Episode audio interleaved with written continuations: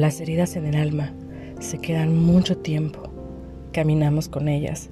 Vivimos casi al borde del llanto, a cada paso, en cada lugar que nos trae recuerdos de aquel amor que juró estar con nosotras para siempre, pero que un día simplemente dejó de estar. Para arropar con sus brazos a alguien más, para amar a otra persona con la misma intensidad que nosotras lo amamos. Nuestros corazones quedan hechos pedazos, que no vemos más allá del dolor, de ese intenso dolor que a veces nos lleva a cometer locuras, a encerrarnos en una profunda depresión. No vemos los colores del día, mucho menos que haya alegría.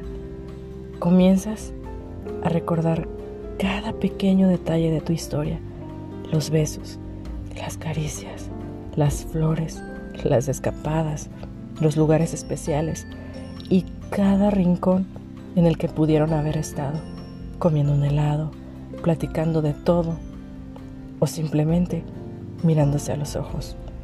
Sientes dolor en partes de ti que ni siquiera sabías que existían.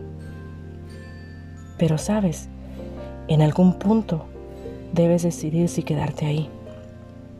Estar resentida con la vida, dejar de disfrutar lo que te hace feliz o tomarte el tiempo de llorar, sanar tu herida, recobrar fuerzas y seguir hacia adelante, porque tú eres quien va a forjar su propio destino y las cosas malas siempre van a estar ahí.